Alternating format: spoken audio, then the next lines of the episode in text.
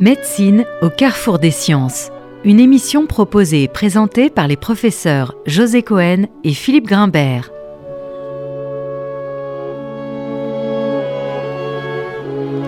Bonjour à tous et bienvenue sur RCJ pour Médecine au carrefour des sciences pour une émission consacrée aujourd'hui à une actualité qui marque aussi peut-être un tournant décisif sur une question qui nous concerne tous, celle de la fin de vie, et en particulier la perspective d'un changement majeur dans la législation qui encadre ce sujet vertigineux, à la fois philosophique et intime, collectif et individuel. Le 13 septembre de cette année, en effet, le Comité consultatif national d'éthique, en charge notamment de réfléchir à cette question, a pour la première fois depuis sa création en 1983 rendu un avis favorable dans lequel il ne se montre plus opposé à une aide médicale à mourir et considère même, sous certaines conditions, nous y reviendrons, cette aide médicale comme éthique. Au même moment, Emmanuel Macron annonçait tracer les contours d'une convention citoyenne sur ce même sujet, préalable à un éventuel changement législatif majeur. Alors pourquoi cet avis? Pourquoi cette convention citoyenne et surtout à quelle nécessité répond ce changement radical dans l'arsenal juridique français en la matière? S'achemine-t-on vers la possibilité d'inscrire dans la législation ce droit même, bien sûr extrêmement contrôlé, à donner la mort? Ce sont toutes les questions que nous souhaitons aujourd'hui aborder avec notre invité, le professeur Régis Aubry, chef de service du département douleurs et soins palliatifs au CHU de Besançon, ancien président de l'Observatoire national de la fin de vie et maintenant d'une plateforme nationale de recherche sur la fin de vie, nous en dirons quelques mots, et bien sûr membre de ce comité consultatif national d'éthique, auteur de ce rapport avec Alain Kless, de cet avis donc concernant la perspective de cette évolution majeure encadrant les lois de la fin de vie relatives à la fin de vie en France. Régis Aubry, bonjour. Bonjour. Merci d'avoir accepté notre invitation. Euh, ma première question sera de vous demander de nous expliquer le contexte ayant conduit à cet avis et peut-être avant de rappeler, euh, peut-être avant tout cela, de rappeler pour nos auditeurs ce que disait la loi ou ce que dit la loi aujourd'hui en particulier, et notamment la fameuse loi de 2016, dite la loi Claes-Leonetti, du nom de ses auteurs, au sujet de l'euthanasie, au sujet du suicide assisté, ce qu'elle autorise par cette notion de sédation profonde et continue pour des patients en phase terminale ou en très grande souffrance sans solution thérapeutique. Régis Aubry. Alors le, droit actuel est le suivant, enfin il est le fruit de plusieurs euh, lois concernant la fin de vie. Une loi en 99 qui euh, euh, énonçait euh, le droit d'accès aux soins palliatifs pour tous les patients, mais je dirais surtout les lois de 2002, euh, les lois dites Kouchner, qui réforment assez profondément d'ailleurs l'exercice de, la médecine en général. puis la loi de 2005, dite loi Leonetti, révisée en 2016, loi Claes-Leonetti. Pour résumer le droit actuel, c'est quand même une particularité française. Euh, on, peut dire que l'acharnement thérapeutique, par exemple, est interdit. C'est un mot que j'emploie qui n'est pas dans euh, le texte de, loi. On parle de traitement déraisonnable. On ne peut pas appliquer des traitements qui sont jugés déraisonnables. Et depuis 2002, celui qui est le seul juge de la déraison éventuelle, c'est euh, la personne malade lorsqu'elle peut exprimer sa volonté. On reviendra probablement sur cette notion de volonté qui n'est pas si simple que cela. Euh, écrire quelque chose dans un texte de loi et vivre la réalité de malade et de la relation avec le malade est beaucoup plus Oui, c'est toute la complexité du, sujet, cette, tension entre l'expression d'une volonté et euh, évidemment le, texte législatif. On y reviendra parce que justement cet avis 139 euh, que nous venons de sortir est, est, très précautionneux autour d'une éventuelle évolution euh, euh, du droit euh, autour de cette question de la demande demande qui ne signifie pas forcément l'expression de la volonté. Mais j'y reviendrai probablement dans nos échanges tout à l'heure. Pour terminer sur l'état actuel du droit, donc le fait que l'on ait interdit en quelque sorte l'acharnement thérapeutique fait que euh, il est possible aujourd'hui d'arrêter des traitements. Et la décision d'arrêt de traitement peut entraîner ou accélérer la survenue du décès. Enfin, c'est une évidence, mais ça ne l'était pas euh, il y a quelques années encore. Hein. Euh, et puis, les dispositifs juridiques se sont dotés d'outils comme les directives anticipées, par exemple, qui sont une disposition qui permet à une personne, lorsqu'elle ne peut plus exprimer sa volonté, d'être respectée tout de même dans ses volontés si elle les a écrites. Ces volontés euh, concernant euh, la poursuite ou non euh, de certains traitements qu'elle jugerait déraisonnables, mais qu'elle ne serait plus en capacité de donner, d'exprimer à, ceci près que euh, ces directives anticipées, de mon point de vue, doivent être le fruit d'un très long processus réflexif et d'échange avec le médecin, par exemple, habituel de la, personne. Il, est très difficile d'écrire des directives anticipées. Euh, l'autre disposition ou l'autre outil que... Excusez-moi, je vous interromps sur ce point-là. Mais est-ce qu'il y a un temps, justement, dans l'organisation des soins pour réfléchir à cette question-là avec le patient? C'est une des questions que nous soulevons précisément dans cet avis. C'est que notre organisation, l'organisation de notre système de soins aujourd'hui, euh, privilégie plutôt les actes, les gestes, les actes techniques. Et ce faisant, elle les valorise financièrement d'ailleurs. C'est par exemple ce qu'on appelle la tarification à l'activité dans les hôpitaux. Et ce faisant, même si ça n'est pas explicite, elle ne valorise pas, donc elle dévalorise d'autres actes qui sont essentiels aux soins, l'accompagnement, l'écoute, le dialogue, tout ce temps que nous devrions passer ou que nous devons passer avec euh, des patients confrontés à la question de leur propre finitude, est un temps qui aujourd'hui n'est pas valorisé. Et de fait, c'est dans ce temps que peuvent s'élaborer, de mon point de vue en tout cas, euh, ce que nous appelons des directives anticipées. Donc c'est un appel que nous avons dans cet avis à ce que nous revoyons assez fondamentalement euh, la valorisation de ce que soigner veut dire. Mmh. Euh, j'insiste parce que le droit rend d'ailleurs ces directives anticipées euh, contraignantes. C'est-à-dire que ce qui est écrit, dès lors que cela correspond à la situation dans laquelle se trouve la personne, s'impose au médecin, quand bien même celui-ci n'aurait pas le même avis que ce qui est écrit dans les directives anticipées. Il y a un autre outil, euh, j'en ai presque fini, mais c'est important de, dire de là où nous partons pour réviser éventuellement ce droit. L'autre outil qui me semble important de préciser ou de rappeler, c'est la désignation d'une personne de confiance. Dans la même lignée, c'est une personne qui euh, est désignée par la personne malade pour être en quelque sorte son porte-parole, lorsque celle-ci n'a plus la parole.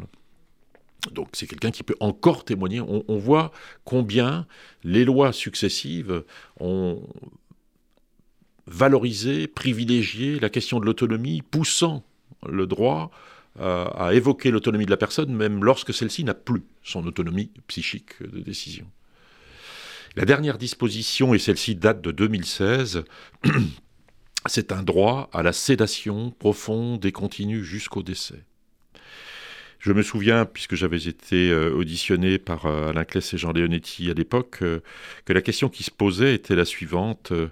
Est-il euh, éthique Est-il raisonnable, tout simplement, euh, euh, de maintenir la conscience de quelqu'un à la toute fin de son existence, lorsque cette conscience n'est plus que souffrance. Et pour répondre à cette question, mais on peut en discuter aussi parce que c'est discutable de mon point de vue, le législateur a pensé que le fait d'altérer la vigilance, voire la conscience de la personne, puisqu'il s'agit bien de sédation profonde et continue, était de nature à diminuer cette, cette souffrance ça reste discutable et les travaux de recherche ne permettent pas aujourd'hui de confirmer tout cela. Hein. Euh, mais quoi qu'il en soit, euh, il y a un droit aujourd'hui dans des situations bien particulières euh, que j'énonce rapidement ici, un droit à la sédation profonde et continue, c'est-à-dire droit d'être endormi lorsqu'on est atteint d'une maladie grave ou incurable, et que le pronostic est à court terme. Et c'est un élément sur lequel je reviendrai, puisqu'il fait l'objet euh, de, de, remarques que nous avons faites dans cet avis. Le court terme étant entendu, selon euh, les déclinaisons des sociétés savantes qui ont travaillé euh, sur ce point au niveau européen et au niveau français, comme de quelques heures à quelques jours. Et cette sédation est un recours à des médicaments traditionnellement utilisés plutôt en, anesthésie, entre mmh. guillemets, mais doit être possible dans ce droit français à domicile, dans les EHPAD, dans les hôpitaux, etc.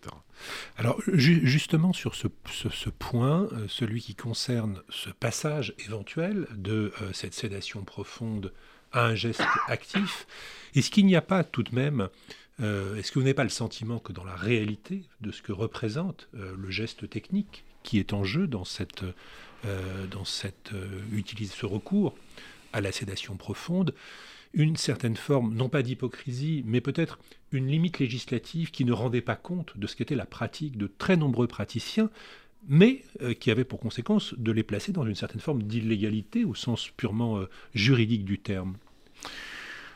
Probablement. Probablement qu'il y a là euh, une tentative. Je, dis ça pour, pour, pour les auditeurs simplement parce qu'on sait bien que ces sédations profondes et continues elles aboutissent au décès dans la grande majorité des cas. Alors, je serais moins formel tout de même sur ce, sur ce point, euh, euh, puisque les recommandations euh, concernant cette sédation profonde et continue jusqu'au décès, qui sont récentes, hein, qui datent de 2020, produites par la Haute Autorité de, de Santé, déterminent le fait qu'on on doit titrer le médicament que nous utilisons, non pas pour faire mourir, mais pour entraîner euh, la, perte de conscience en quelque sorte de la personne.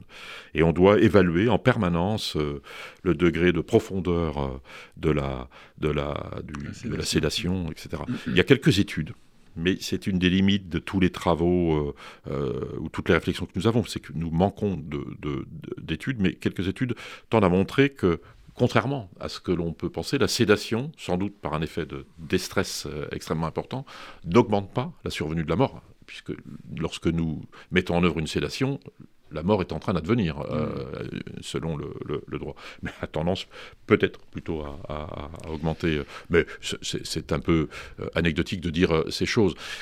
Toutefois, pour prolonger la réponse de, à, votre question, il y avait de, fait, il y a probablement des pratiques d'accélération de la survenue du décès. Je ne porte aucun jugement, bien entendu, là-dessus, parce qu'il s'agit aussi de réagir à la confrontation avec la souffrance extrême, etc. Et je, je pense qu'une des questions que s'est posée le Comité national d'éthique euh, tourne autour de cette remarque que vous faites. Euh, et puis, une deuxième euh, raison qui fait que nous avons nous nous sommes autosaisis, puisque c'est une autosaisine, c'est-à-dire que nous ne répondons pas à une demande d'une direction de la santé ou d'un ministère. Une, une, autre raison est que nous faisons quand même le constat que corrélativement au, progrès de la médecine, pour la suite de mon discours, il est, clair que je ne vais pas nier l'évidence du progrès.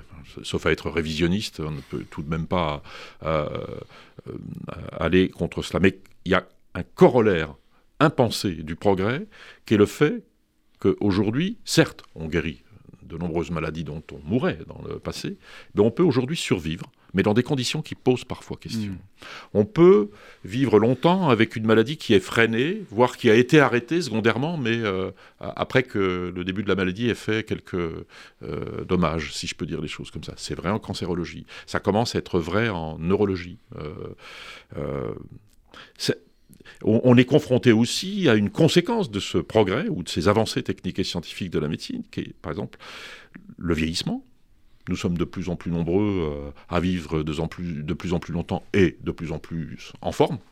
Et ce n'est pas vrai pour tout le monde. On a aujourd'hui créé une espèce de paradigme en médecine qui est la polypathologie. On peut avoir plusieurs maladies synchrones et toutes incurables ça complique énormément l'intervention de la médecine, qui ne s'est pas fondée sur une approche euh, de la polypathologie, mais de la monopathologie. Alors justement, si, pour faire un lien avec ces polypathologies, en, 2018, le Conseil d'État puis euh, le Comité national d'éthique a jugé que les aménagements législatifs obtenus au cours des dernières années, et concernant notamment les directives anticipées auxquelles vous avez fait référence, et la possibilité de ne pas faire l'objet euh, d'une obstination déraisonnable ne devait pas être modifié, mais qu'il fallait plutôt garantir un meilleur accès aux soins palliatifs. Alors, qu'est-ce qui a changé aujourd'hui pour justifier euh, cet avis par rapport à 2018 pour compléter tout de même ce que vous dites, puisqu'il se trouve que j'étais aussi à l'origine de, ce, de, cet avis dans la vie, hein, c'était dans le cadre des États généraux de la bioéthique, que le CCNE avait sorti un avis qui comportait un chapitre très court sur la fin de vie. il disait qu'en l'état actuel des choses, il n'apparaissait pas évident de devoir modifier le droit, mais il disait qu'il y avait une autre nécessité, c'était d'analyser des situations exceptionnelles, complexes, euh, euh, que la médecine moderne peut elle-même provoquer parfois. Parce que je rejoins le propos que je tenais tout à l'heure pour le compléter. Une des conséquences du progrès, si l'on n'y fait pas attention, c'est qu'on peut nous-mêmes, en tant que médecins, créer des situations euh, qui peuvent apparaître insensées, des situations de survie insensées. Et dans cet euh, avis de 2018, euh, nous mentionnions la nécessité de prendre en compte ces situations rares, voire exceptionnelles, euh, pour essayer de les, aborder. Donc, qu'est-ce qui fait que, effectivement, il y a une évolution dans les avis du CCNE Parce que quand on parle d'évolution, il faut regarder tous les avis. Il y avait un avis en 2000, qui était l'avis numéro 63, euh, du CCNE qui avait euh, évoqué je crois que c'était le professeur Didier Sicard qui à l'époque présidait le, CCNE, qui avait euh, suggéré la notion d'une exception d'euthanasie. Terme qui avait été très discuté, très contesté, mais c'est pour vous dire que quand on parle d'évolution, il y a quelque chose d'un peu sinusoïdal parfois dans les évolutions. En 2013, le CCNE avait eu un, premier, un second avis spécifique de la fin de vie qui ne recommandait pas au plan éthique une évolution nécessaire euh, du droit, tout en euh, prenant en compte, et j'y reviendrai tout à l'heure, la nécessité de bien différencier différentes aides actives à mourir, la différence fondamentale, et j'y reviendrai si vous voulez tout à l'heure, entre l'assistance au suicide et l'euthanasie, parce que du coup, dans cet avis que nous menons aujourd'hui, nous allons plus loin mmh. précisément que ce qu'avait ouvert cet avis de 2013, euh, euh, en réfléchissant sur le fait qu'il fallait trouver un modus operandi, un juste milieu entre le devoir d'assistance à des personnes en situation de vulnérabilité et le devoir de respect de l'autonomie de la personne. Et c'est précisément sur cette tension entre euh, le devoir euh, de solidarité et le devoir de respect de l'autonomie que nous sommes convenus euh, d'investir notre réflexion pour cet avis, en sachant qu'il y a d'autres facteurs, et je termine là-dessus, euh, qui euh, euh, ont motivé aussi cette auto-saisine du droit. Donc, comme vous le voyez, presque tous les dix ans, le CCNE se préoccupe de cette question parce qu'il n'est pas anormal qu'au plan éthique, il y ait une évolution des idées. ce qui serait terrible, c'est qu'il n'y ait pas d'évolution. Eh bien, il y a une évolution évidente de notre société autour de cette. Il y a une demande de notre société qui se traduit d'ailleurs au plan parlementaire par un nombre incroyable de propositions de loi favorables à une aide médicale à mourir. La dernière en date avait fait l'objet d'un débat dans une niche parlementaire, alors je crois que c'était en 2020 ou 2021, et euh, il y avait eu à la suite de ce débat qui n'avait pas pu euh, aboutir, euh, une lettre adressée au président de la République, signée par plus de 200 parlementaires, demandant à ce qu'un débat soit repris. Donc vous voyez, il y a plusieurs raisons qui font que nous avons estimé utile de nous autosaisir pour ne pas être sous la pression, précisément, euh, euh, des influences parlementaires ou euh, des débats ou, des, des sondages d'opinion, par exemple. Très bien. Nous allons marquer une première pause musicale.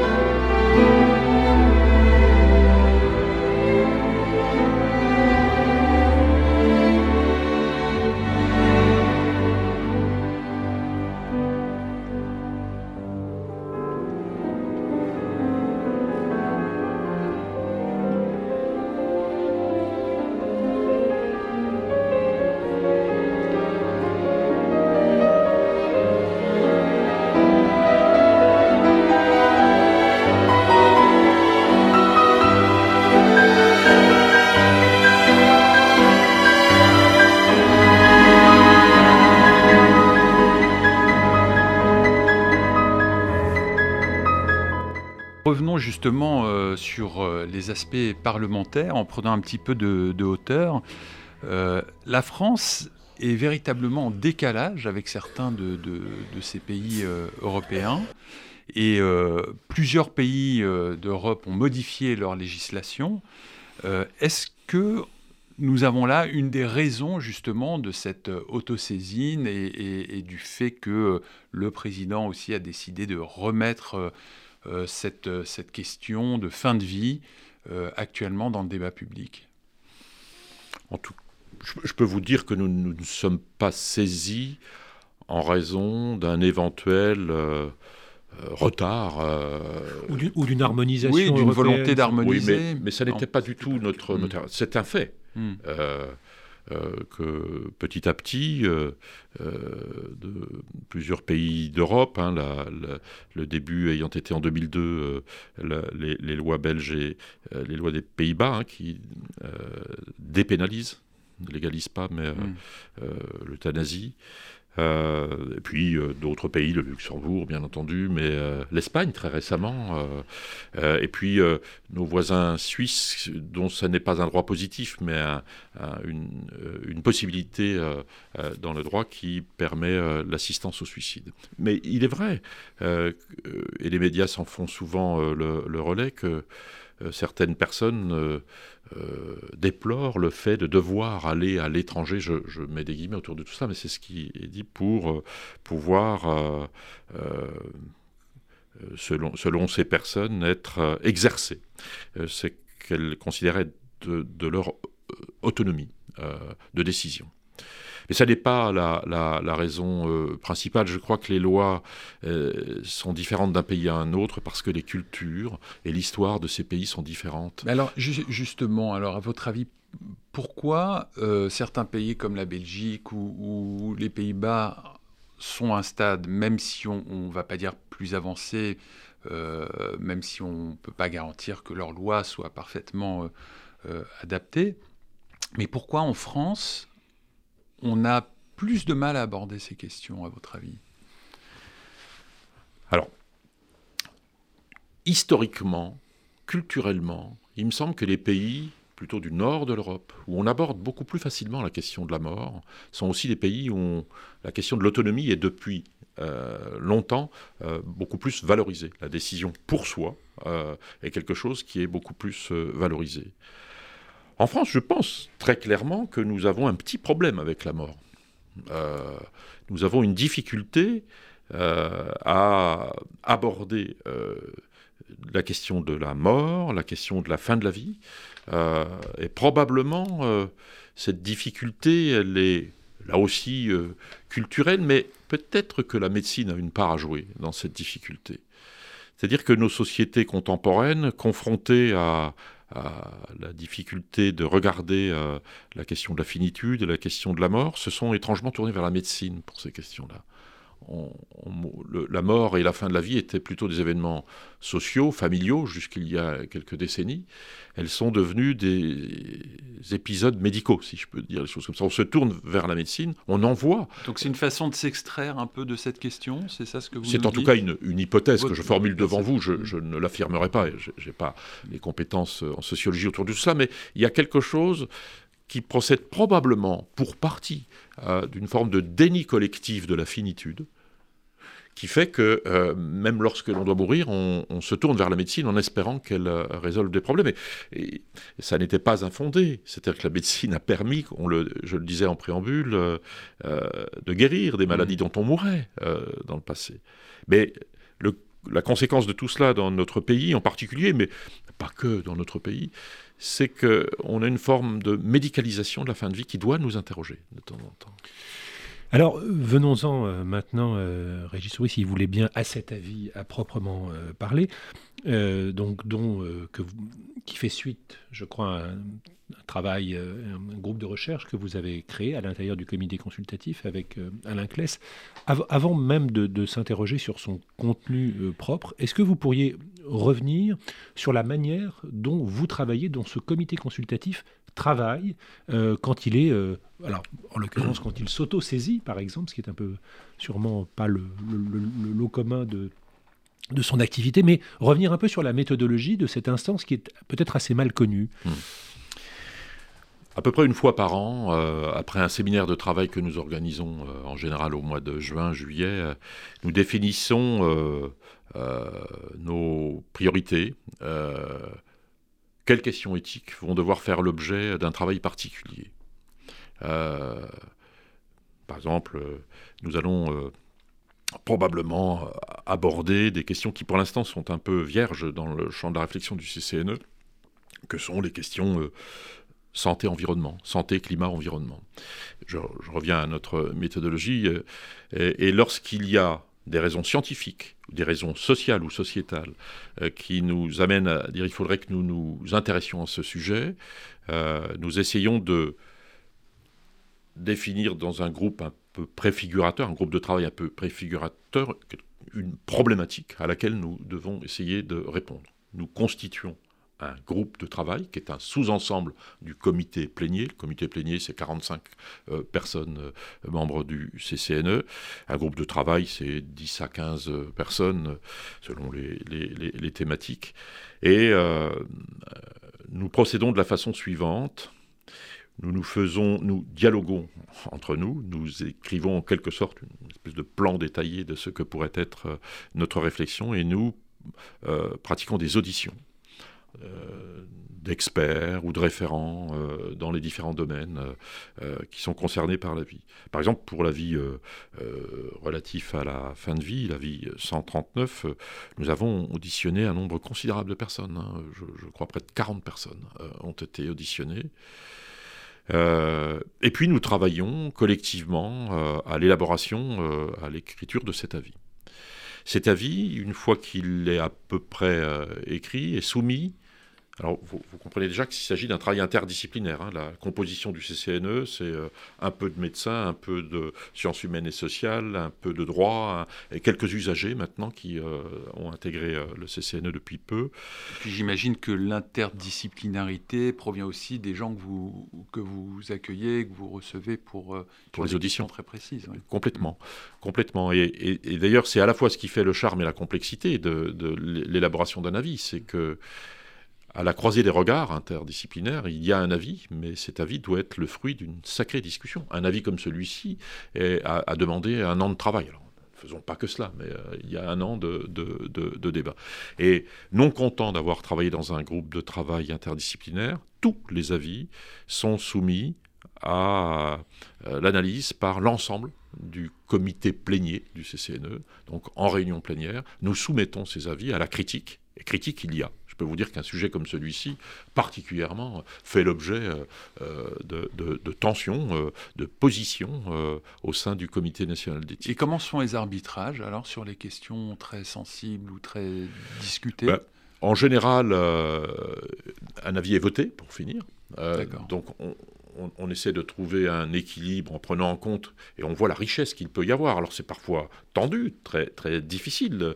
Euh, ces opinions argumentées ne se rencontrent pas toujours, entre guillemets. Donc euh, les coordonnateurs de la vie, les, ceux qui le, poussent le stylo en quelque sorte, euh, essaient de prendre en compte au maximum les, les, remarques qui sont faites et il arrive, c'est d'ailleurs le cas dans cet avis, qu'il y ait un avis principal et puis un avis qu'on pourrait qualifier de divergent ou une alerte. Euh, c'est hmm. ainsi que, euh, sur, je, pourrais vous en reparler d'ailleurs euh, tout à l'heure, mais de certains membres qui ne se retrouvent pas totalement dans l'avis. Mais un avis euh, euh, euh, ne sort que lorsqu'il est voté majoritairement. Alors vous avez parlé de tension, on imagine que l'une d'entre elles peut provenir de celle des spiritualités, on pourrait mm. dire cela.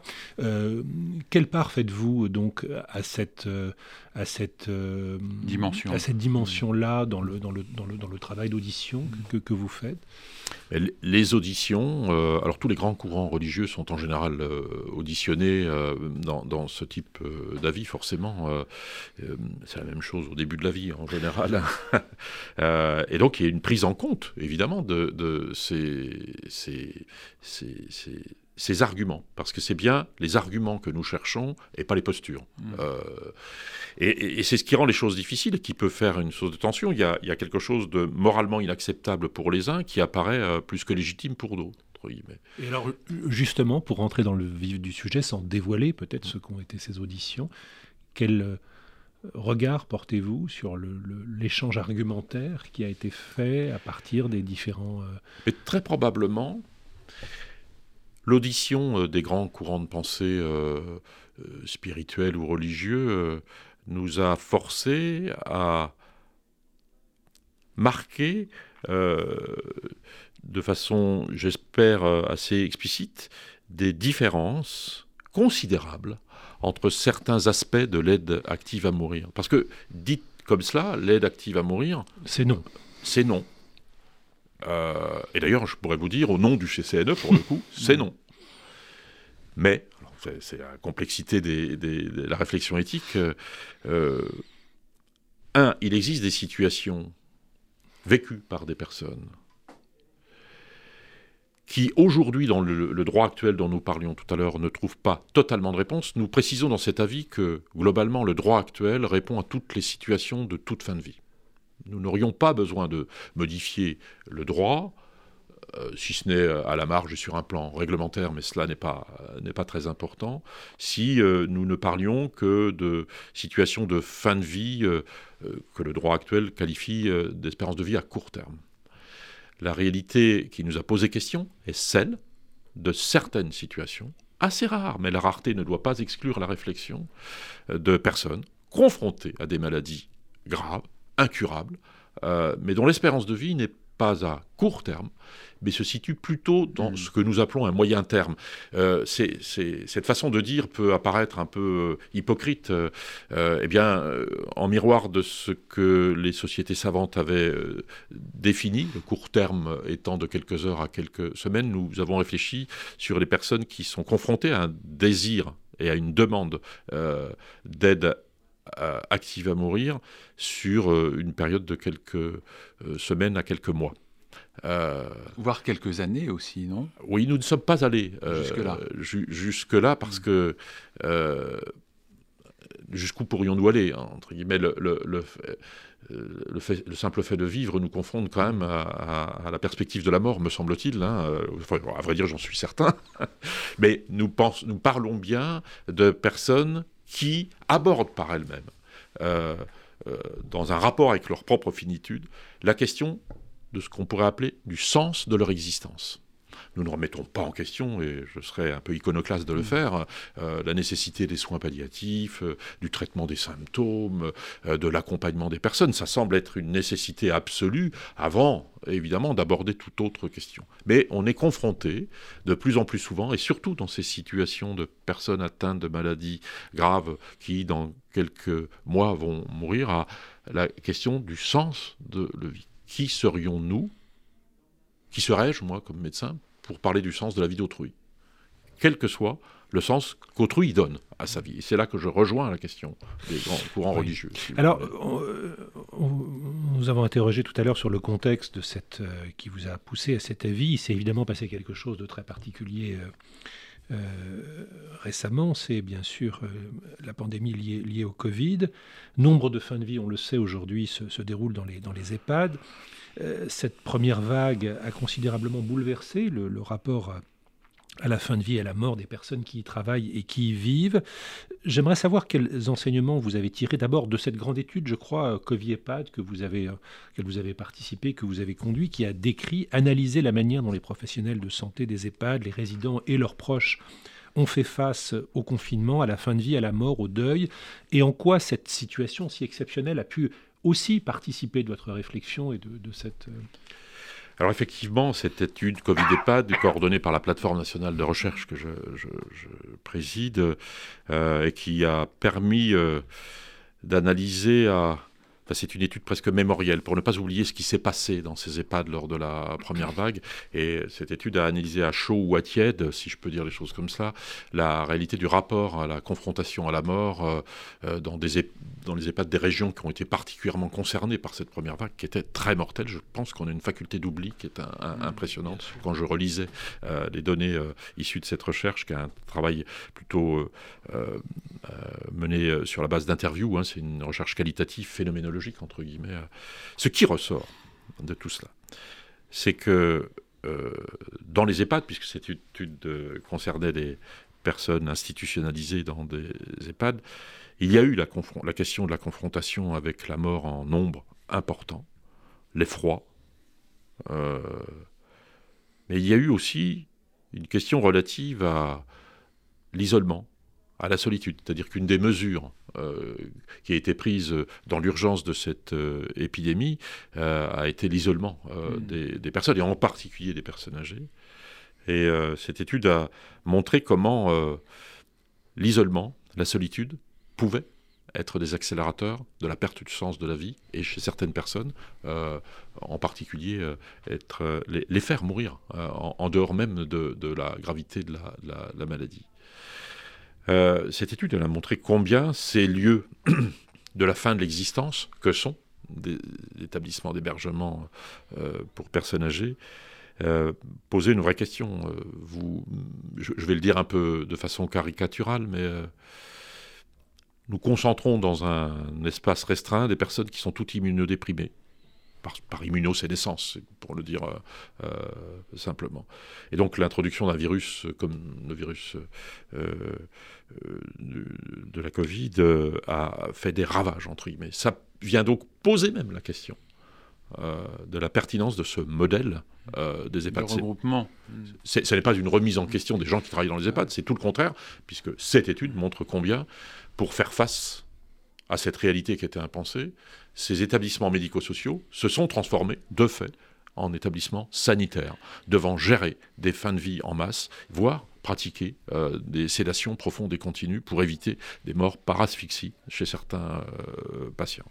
Donc cette étude a, montré euh, qu'il fallait en particulier s'intéresser à la fin de la vie des personnes âgées et que la question de la fin de la vie ne peut pas être réduite à la question du lieu de la, fin de la vie. En particulier, euh, euh, je, reviens sur un autre avis du Comité national d'éthique qui est l'avis 128 où nous avions analysé euh, les fondements éthiques du vieillissement, enfin des politiques d'accompagnement du vieillissement, où nous mettions en cause euh, l'insuffisance des alternatives à, l'EHPAD, euh, puisque vous savez que 80% des gens qui sont dans des EHPAD sont des personnes qui ont explicitement exprimé le souhait de ne pas y aller, euh, et qui y vont parce qu'on ne peut pas faire autrement. Hmm. Et vous savez aussi que la France, c'est un des pays d'Europe où le taux de suicide des personnes âgées est le plus élevé. Et que si l'on analyse ces suicides, ces suicides se déroulent euh, très souvent euh, euh, dans la période de décision d'institutionnalisation. Il y a donc nécessité de réfléchir pour toutes ces raisons, et l'étude de Covid-EHPAD revient sur le domicile, sur la place que pourraient avoir des politiques d'accompagnement du vieillissement. un dernier mot pour dire, je, vous parlais des morts par solitude. C'est donc, une fois de plus, l'importance de l'accompagnement des personnes qu'il faut penser autour de tout cela. Nous marquons une deuxième pause musicale dans cette émission.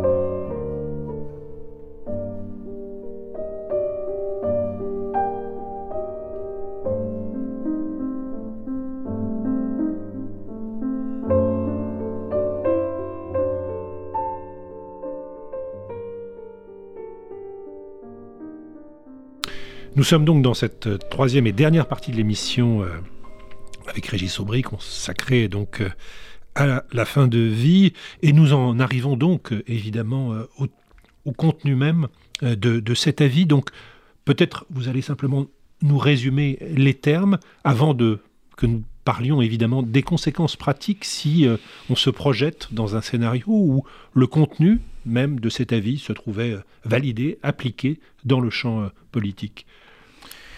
Donc comme je vous le disais tout à l'heure, nous nous sommes posé la question d'une éventuelle évolution du droit et nous nous avons interrogé les fondements éthiques de ces éventuelles évolutions que l'on connaît, puisqu'il y a eu des propositions de, loi. Et nous avons euh, en particulier interrogé la pertinence de cette évolution possible du droit dans le champ que je vous nommais tout à l'heure, c'est-à-dire le champ des personnes atteintes de maladies graves évoluées, euh, dont le pronostic est plutôt considéré à moyen terme et qui formulent une euh, demande d'aide active à mourir. Nous avons distingué deux grands types d'aide active à, mourir. Ça n'est pas original, ça avait déjà été euh, défini dans les avis précédents, mais nous distinguons bien, et c'est important pour cet avis, la question de euh, l'assistance au suicide de celle de l'euthanasie. Dans l'assistance au suicide, pour tenter d'être explicite, je me référais à un modèle euh, extra-européen qui est plutôt le modèle de l'Oregon, par exemple. Dans certains États des États-Unis, il y a plusieurs, quatre ou cinq États ont dépénalisé l'assistance au suicide dans ces États et dans l'État de l'Oregon, je m'appuie sur des travaux de recherche qui ont été faits sur ces, sur ces situations. Lorsque euh, une personne est atteinte d'une maladie grave, dont le pronostic est à moins de six mois, alors, toujours délicat de mm, fixer des pronostics, mais le médecin euh, peut euh, autoriser l'accès à un produit létal. Produit létal que la personne va, va se procurer et qu'elle peut absorber. C'est intéressant de, voir ce qui se passe dans ce pays, puisque ce droit euh, n'entraîne pas une surutilisation euh, de ce produit létal. je crois à peu près un tiers des personnes euh, qui rentreraient dans cette possibilité ne vont pas chercher le produit alors qu'elles l'avaient demandé. Et un tiers de celles qui sont allées le chercher ne l'absorbent pas alors qu'elles étaient allées le chercher après l'avoir demandé. Cela signifie que l'exercice de son autonomie euh, de décision n'est pas affaire euh, si évidente, euh, si simple, et qu'il faut se méfier de tout ce qui viendrait se substituer à l'autonomie de la personne. Je m'explique, l'euthanasie, cette fois, le fait qu'un tiers administre un produit létal à la demande d'une personne atteinte d'une maladie grave, hein, même dans les pays qui ont dépénalisé l'euthanasie, on est bien dans un cadre très restreint.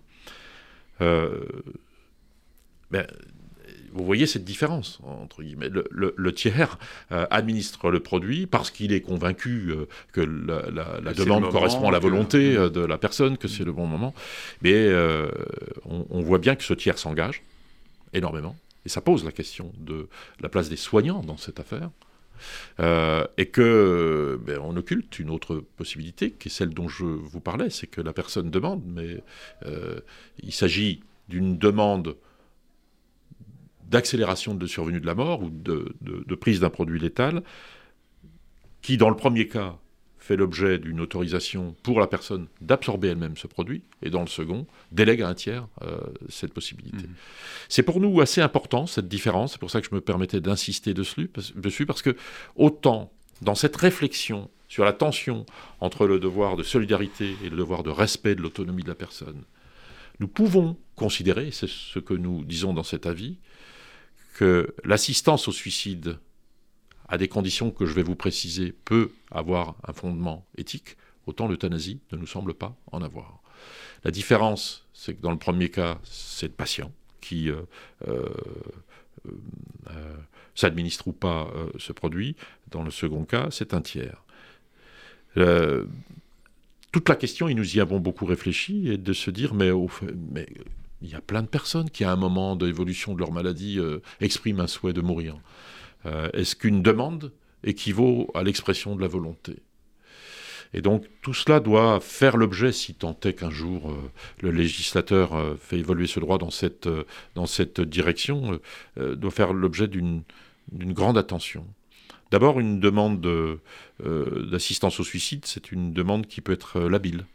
Il y a beaucoup de travaux qui ont analysé les demandes d'euthanasie et qui montrent combien ces demandes évoluent dans le temps. Et donc il faut qu'elles puissent évoluer. Euh, mais si la demande est constante, d'une part, c'est-à-dire qu'elle est, réitérée euh, et qu'elle n'est pas influencée, soit par quelque chose de l'intérieur de la personne, une douleur ou que sais-je, un symptôme inconfortable, soit de l'extérieur. Vous savez, je vous parlais du suicide des personnes âgées qui se suicident parce qu'elles souffrent d'un sentiment d'indignité on, ne peut pas accepter euh, qu'on se suicide parce qu'on a le sentiment d'être indigne. On n'est pas indigne. Lorsque cette demande est constante et est libre d'une certaine manière, et qu'elle est réitérée. Nous suggérons d'ailleurs qu'il ne faille pas considérer que le seul médecin est capable euh, de certifier tout cela. Il faudrait ce que nous appelons une procédure collégiale, un processus délibératif avec différentes personnes, des proches, euh, des soignants, pour euh, certifier ou pour faire se rejoindre cette idée que la demande correspond à la volonté de la personne. Donc si on résume de manière simple, vous dites suicide assisté, oui, euthanasie active, non. Hmm. C'est comme ça qu'il faut entendre oui. cet avis. Oui. Assistance au suicide, oui. Si. J'ai bien compris. On a bien compris. Et euthanasie, non. Mais, mais nous suggérons aussi dans cet avis que toute évolution posera de nouvelles questions, puisque précisément, qu'adviendrait-il euh, d'un droit qui serait autorisé euh, au nom du respect de l'autonomie? Qu'adviendrait-il pour les personnes qui auraient une autonomie? Exprimerait le souhait euh, de se suicider et ne le pourrait pas en raison euh, d'un handicap. Et on, voit bien dans toutes les explications que, que, vous nous donnez la difficulté de penser ces situations, la subtilité euh, qu'il faut y apporter. Et donc, ma question est d'avoir votre opinion sur le bien fondé de remettre cette question dans le cadre d'une convention citoyenne, surtout quand on connaît, sans rentrer dans la polémique, mais ce qu'on pourrait qualifier l'échec de celle qui a été euh, réalisée sur le climat, est-ce que vous pensez que c'est le bon endroit, même si c'est une question, pour le coup, très euh, citoyenne, est-ce que vous pensez que c'est le bon endroit pour traiter de cette question? Alors, ce que nous préconisons, d'ailleurs, au terme de cet avis, ne se limite pas à la convention citoyenne qui a été souhaitée par le président de la République, nous préconisons un débat public. Pour le dire autrement, ce que nous souhaitons, nous, au, sein du Comité consultatif national d'éthique, s'agissant de questions qui touchent tout le monde, mais dont la complexité est, est importante, nous souhaiterions que le débat public permette d'exprimer la réalité complexe de ces questions ce que je viens d'essayer de vous dire est compliqué à, dire et nous aimerions en débattre. La Convention citoyenne fait partie des possibilités de débat public, mais nous allons nous tourner, et ceci est engagé, euh, via tous les espaces de réflexion éthique qu'il y a dans chaque région, euh, pour euh, animer des débats publics sur cette question. Nous considérons que ceci est important et que ces débats publics pourraient selon la question qui sera posée dans le cadre de la Convention citoyenne, éclairer euh, la réalité complexe de ces questions pour euh, euh, aider cette convention citoyenne. Donc je suis un peu si, si, je comprends bien, ces débats viendraient nourrir la, convention citoyenne. C'est mm. ça ce que vous proposez Nous souhaiterions cela, en tout cas nous le formulons comme cela. Je pense qu'il s'agit d'un... On est dans un régime parlementaire et c'est les parlementaires qui font le droit. Et d'ailleurs, je me permets d'insister au, terme de cet échange sur l'importance d'éviter, nous le disons explicitement, une loi qui serait une loi sèche une loi, euh, par exemple, dépénalisant euh, mmh. l'assistance au suicide. S'il n'y a pas de politique renforcée d'accompagnement des situations de vulnérabilité, si euh, nos décideurs ne font pas le choix de considérer que la solidarité vis-à-vis des personnes en situation de vulnérabilité, qu'elles soient âgées, qu'elles soient atteintes de maladies graves, est une priorité, que signifierait une loi sèche qui dépénaliserait l'assistance au suicide? Ça pourrait être une forme J'y vois un parallèle avec euh, ce qu'on évoquait en début d'émission sur l'accès aux soins palliatifs, dont on sait qu'ils ne sont pas accessibles à tous. Donc c'est un peu ça que vous évoquez. Je l'évoque même de façon encore plus explicite. Je considère que les plans successifs, et il se trouve que j'ai piloté un de ces plans il y a quelques années, euh, on en est au sixième ou septième plan, témoignent, compte tenu du nombre, de l'absence d'effectivité des soins palliatifs. Mhm. D'ailleurs, plus que de développer des structures de soins palliatifs, de mon point de vue, il s'agit de développer une culture palliative intégrée à la pratique de tous les professionnels de santé.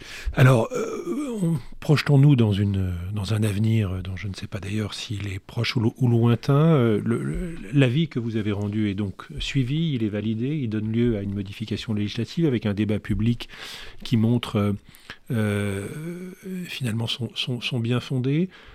Qu'est-ce que cela signifie dans la pratique même de l'application de cette loi? Est-ce qu'on va vers euh, des structures de soins dédiées euh, à, cette, euh, à l'utilisation de, ce, de, ces, de molécules dont vous avez rappelé le, rôle et la fonction, c'est-à-dire un peu sur le modèle, sur suisse?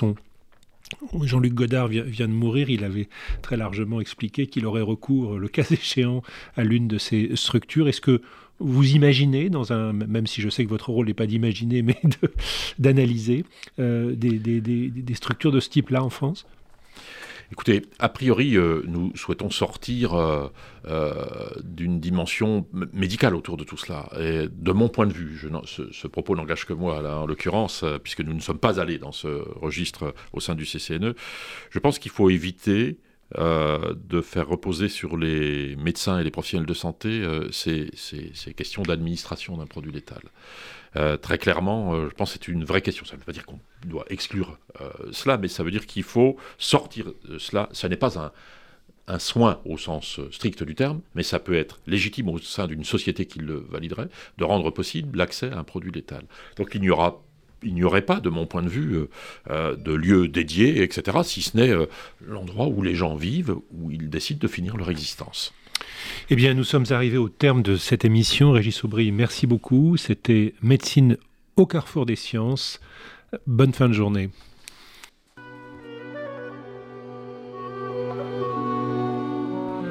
C'était Médecine au carrefour des sciences.